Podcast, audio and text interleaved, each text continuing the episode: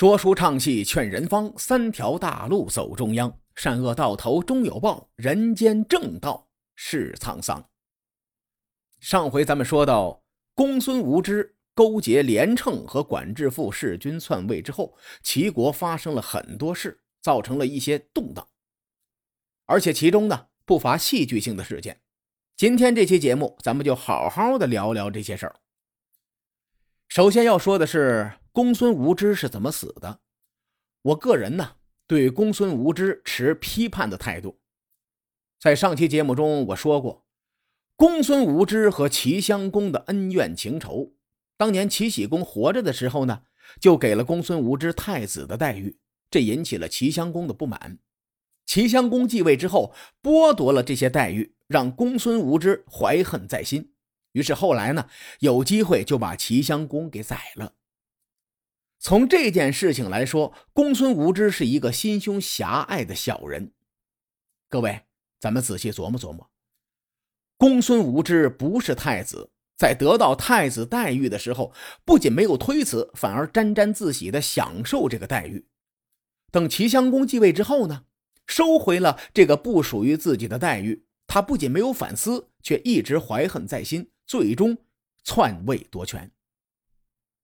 这个道理就像有一个地主家的亲戚，一直住在地主家快二十年了。地主老爷走了，儿子继承家产之后，让这位亲戚离开。这亲戚说：“我凭什么离开呀？这是我家，我就要赖着不走。”地主儿子呢，就将这个亲戚赶出了家门。结果，这亲戚怀恨在心，勾结外人，把地主儿子给宰了，然后霸占了地主家的房产。公孙无知的所作所为，基本上和这个道理那是如出一辙。所以说呢，我觉得这个人是挺渣的。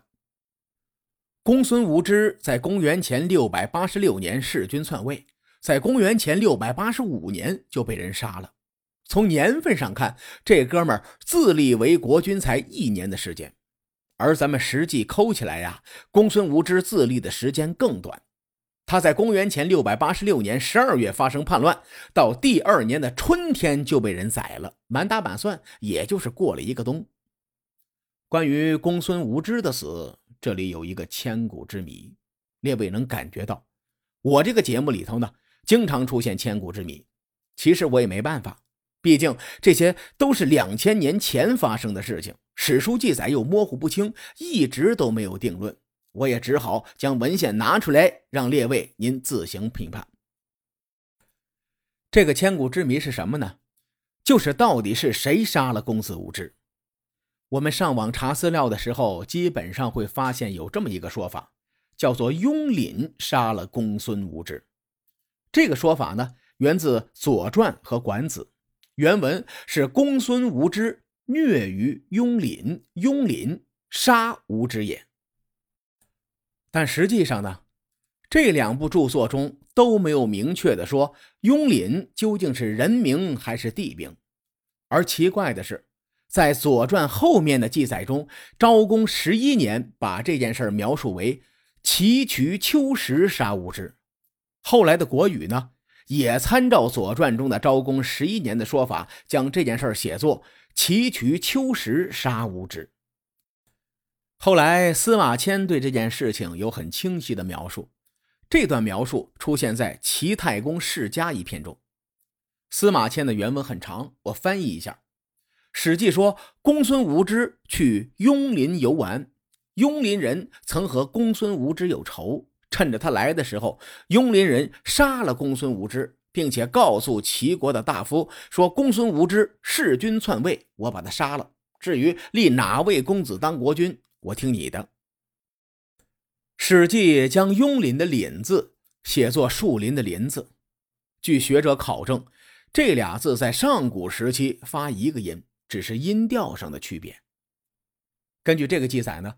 也有一部分人认为这个雍廪是地名，而且这个地名和瞿丘的关系就是从属关系，大概呢就等同于山东和淄博这样的关系。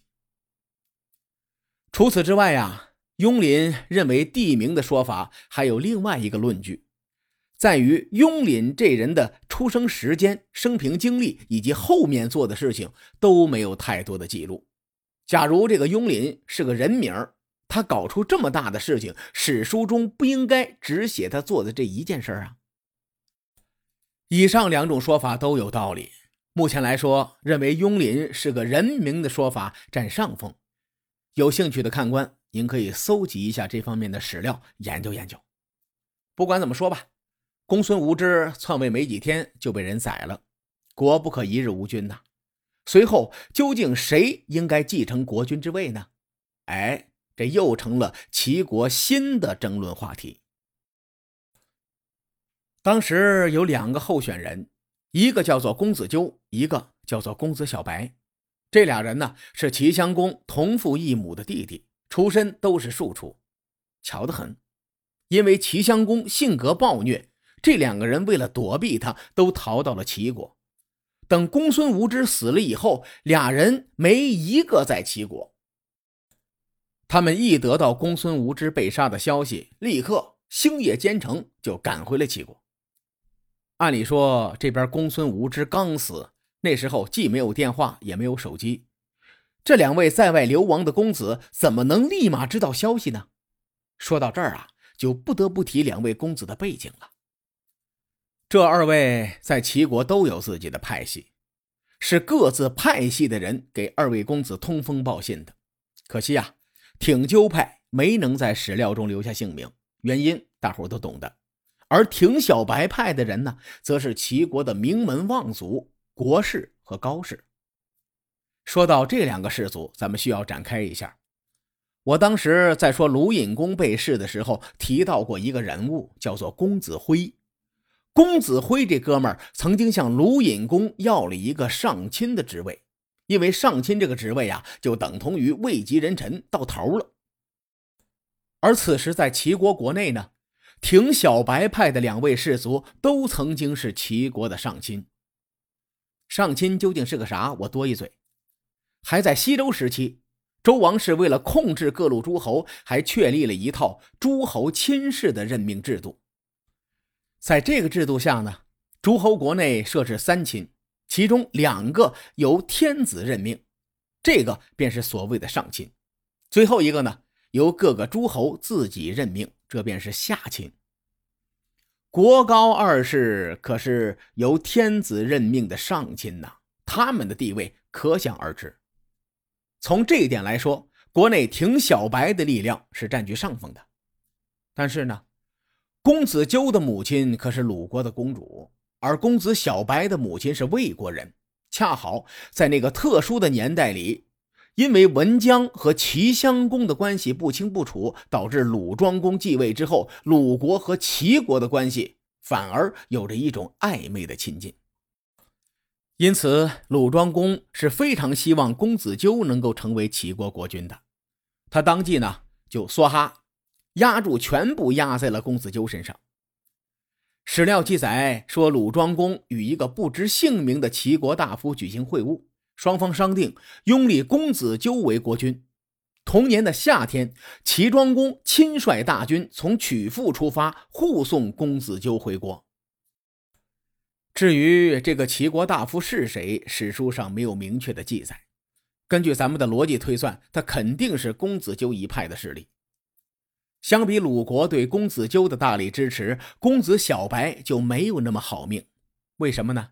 请大家回忆一下，这段时间公子小白的娘家魏国就是一锅粥啊。用几句话来概括，大概就是这样的画风：我儿子是我弟弟，我丈夫是我孙子，也是我的儿子，哎，还是我儿子的哥哥。那魏国能把自己家里的事情理清楚就已经不错了，哪有心思管什么小白呀？这个时候，好在举国收留了公子小白。莒国、鲁国和齐国两两接壤，而莒国呢，位于鲁国的东面，距离齐国也不远。当公子小白接到鲁国大军护送公子纠回齐国的消息之后，这哥们坐不住了，他也得赶紧回去呀。举国的实力比鲁国差得太远了，只能派小队人马护送公子小白回去。不过小队人马有小队人马的好处，兵马调度肯定是比大部队要快得多呀。管仲得到这个消息之后，担心公子小白轻装上阵，于是呢，就先回到齐国给公子纠捣乱。于是管仲向鲁桓公要了兵车三十乘，抄小路截杀公子小白。想必大伙对管仲这个人都很熟悉，咱们暂且不表，因为他是需要一个花大量篇幅来介绍的人物。当管仲带着兵车突然拦在公子小白车前的时候，对方所有的人都懵了。管仲张弓搭箭，直接一箭射向公子小白。这一箭不偏不倚的射在了公子小白的肚子上，对方当场是口吐鲜血，倒在车上。而公子小白的随从呢，一阵惊呼。管仲的好友鲍叔牙更是杀猪一样的惨叫。管仲看见自己这一箭正中靶心，并且对方吐血栽倒，随从们全部是惊恐的呼喊。不用说呀，齐桓公这是必死无疑呀。随后呢，管仲带着人就撤了。齐国这一两年发生的事情真是很有戏剧性。齐襄公被弑，弑君者被杀，继任者被人伏杀，历史比小说写的还精彩。按照小说的写法，这个公子小白肯定有奇遇，没死，最终成了国君。而在真实的历史中呢，他真的没死。当时这一箭射在了他腰间的带钩上，这个带钩呢，大致就相当于我们今天的皮带扣。这个带钩挡下了管仲的箭。至于公子小白口吐鲜血，有人说是磕破了嘴唇，有人说是咬到了舌头。反正啊，这就就是一个皮外伤，但公子小白这一套假动作下来，不仅骗了管仲，还骗过了自己人。这戏剧性的一幕流传了千百年，广为后人熟知。公子小白呢，也因此捡回了一条命。等管仲走远了之后，公子小白整理队伍，马不停蹄的就赶往国都临淄。在国高两个名门望族的主持下，公子小白顺利继位，成为了齐国的国君，史称齐桓公。对了，这就是春秋五霸中的第一位霸主。而另一边呢，公子纠的这方人马都以为小白挂了，所以就悠哉悠哉领着大军前往齐国。不料在齐国的边境被人拒之门外。边境的守军说：“齐桓公在数日前抵达国都，成为了新任的国君。”你看，公子纠当时就懵了，见了鬼了吧？管仲不是把小白射死了吗？众人好一番询问，才知道公子小白并没有死。鲁庄公也很崩溃呀，说：“齐国和鲁国有盟约呀，大家约定要立公子纠为国君呐。”齐人说：“哥。”你那个盟约没有得到国君的授权，不作数。这个理由真是合情合理，就好像一份合同没有盖公章，肯定没有法律效力呀。鲁桓公他早就梭哈了，满仓满谷就压在了公子纠的身上，等同于他的裤子都脱了，然后呃就就就没然后了。鲁桓公顿时怒气攻心，不久后呢。就和齐国打了一架，史称前十之战。结果自然是齐国赢了，毕竟齐桓公是有个主角光环的男人。但这场战争背后的故事以及对齐国的影响为何如此深远？下期节目咱们慢慢的聊。书海沉沉浮浮，千秋功过留与后人说。我是西域说书人介子先生。下期节目，咱们继续聊春秋风雨。更多精彩内容，请搜索关注微信公众号“伯乐灯”，与各位听友交流互动。伯乐灯将定期为粉丝发放福利。愿我们的存在让您对明天更有期许。咱们后会有期。